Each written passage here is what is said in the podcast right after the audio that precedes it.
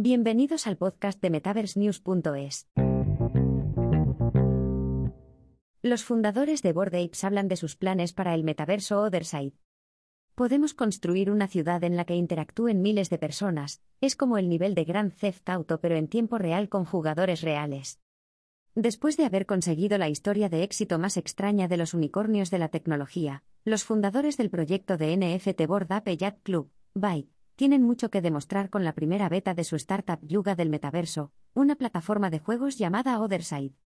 Pocas empresas de entretenimiento han tenido este nivel de presión de la comunidad sobre su primer juego, y menos han tenido tanta gente alentando su fracaso.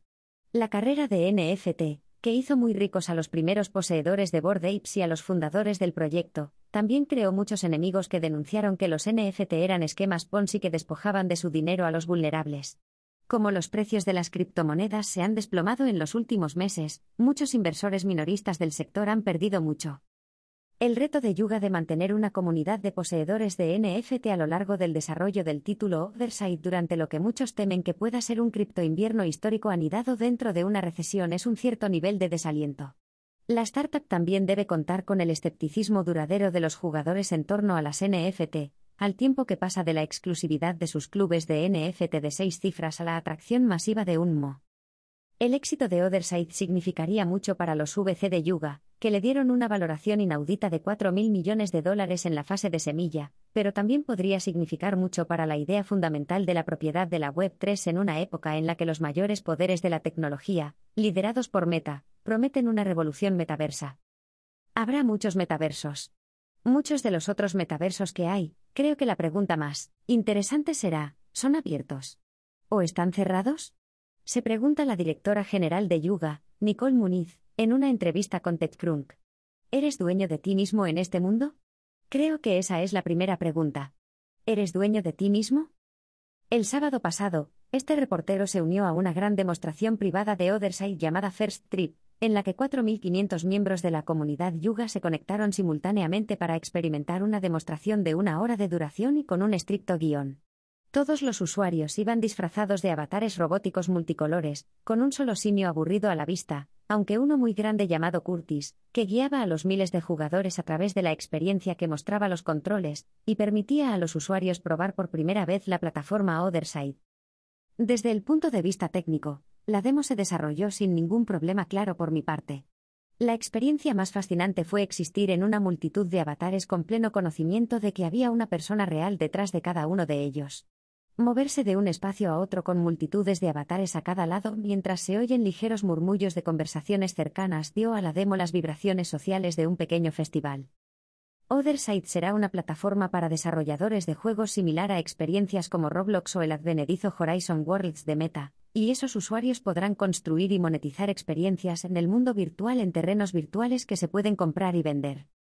Meter a miles de jugadores en un espacio es una cosa, pero darles algo que valga la pena hacer será otra. Aunque el primer juego de Otherside, en el que se mostraba un combate de 4.500 contra un jefe, era una experiencia muy singular, también está claro que este nivel de concurrencia multijugador puede volverse caótico muy rápidamente, pero podría permitir una nueva escala de experiencia que títulos como Fortnite y Fall Guys han arañado con el formato de Battle Royale. Muniz me dice que el hecho de que Otherside esté aprovechando la tecnología de la startup de juegos improbable para Otherside, no significa que los desarrolladores externos que construyan en la plataforma se vean empujados a diseñar todo para una audiencia concurrente de miles de personas, señalando que también habrá experiencias a menor escala y en solitario para los usuarios. Como desarrollador, tienes la flexibilidad de poder construir lo que tenga sentido en tu mundo y cualquier visión que se te ocurra, dice.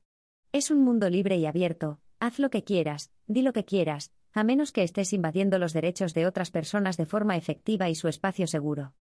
En cuanto a la razón por la que este título necesita esta escala cuando otros juegos han sido capaces de conseguir enormes audiencias con grupos de jugadores concurrentes más pequeños, el cofundador de Bored Apes, Gordon Goner, dice que su equipo está intentando construir el mejor metaverso posible. Podemos construir una ciudad en la que interactúen miles de personas, es como el nivel de Grand Theft Auto pero en tiempo real con jugadores reales, dice Goner. Aunque el público de Bored Apes NFT sigue siendo bastante nicho por el momento, el lanzamiento de Otherside es una gran victoria para la empresa británica Improbable, que está desarrollando el título. La startup se embolsó 500 millones de dólares con su visión multijugador hace cinco años, y recientemente ha recaudado 150 millones de dólares por un valor de mil millones de dólares para su nuevo metaverso de red M2. Esta es la cuarta generación de tecnología que empezó en mi casa, dice el director general de Improbable, Germán Narula, a TechCrunch.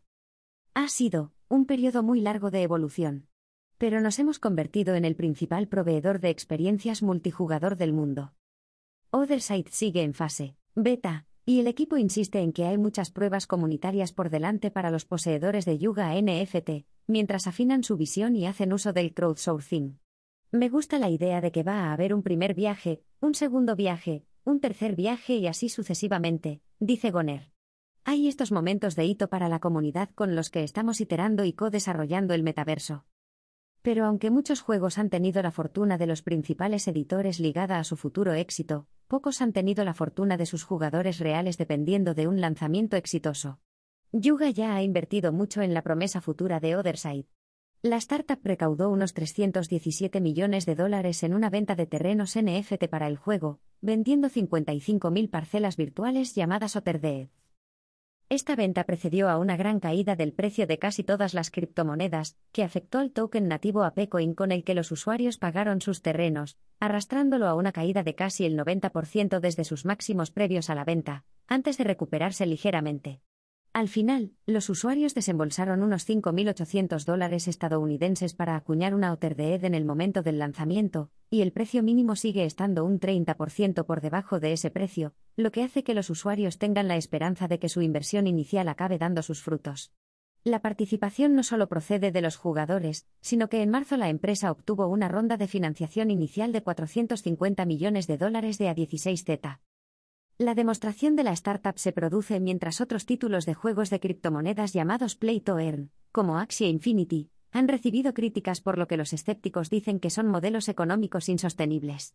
El alcance total de los planes de monetización de Yuga para su red todavía está en desarrollo, y los fundadores aún no han fijado el momento de un lanzamiento público amplio, pero aunque los avatares multimillonarios y las ventas masivas de terrenos NFT pueden ser únicos entre los juegos actuales, Yuga se está posicionando para competir con las grandes plataformas actuales, incluyendo a jugadores como Epic Games, Roblox y Meta.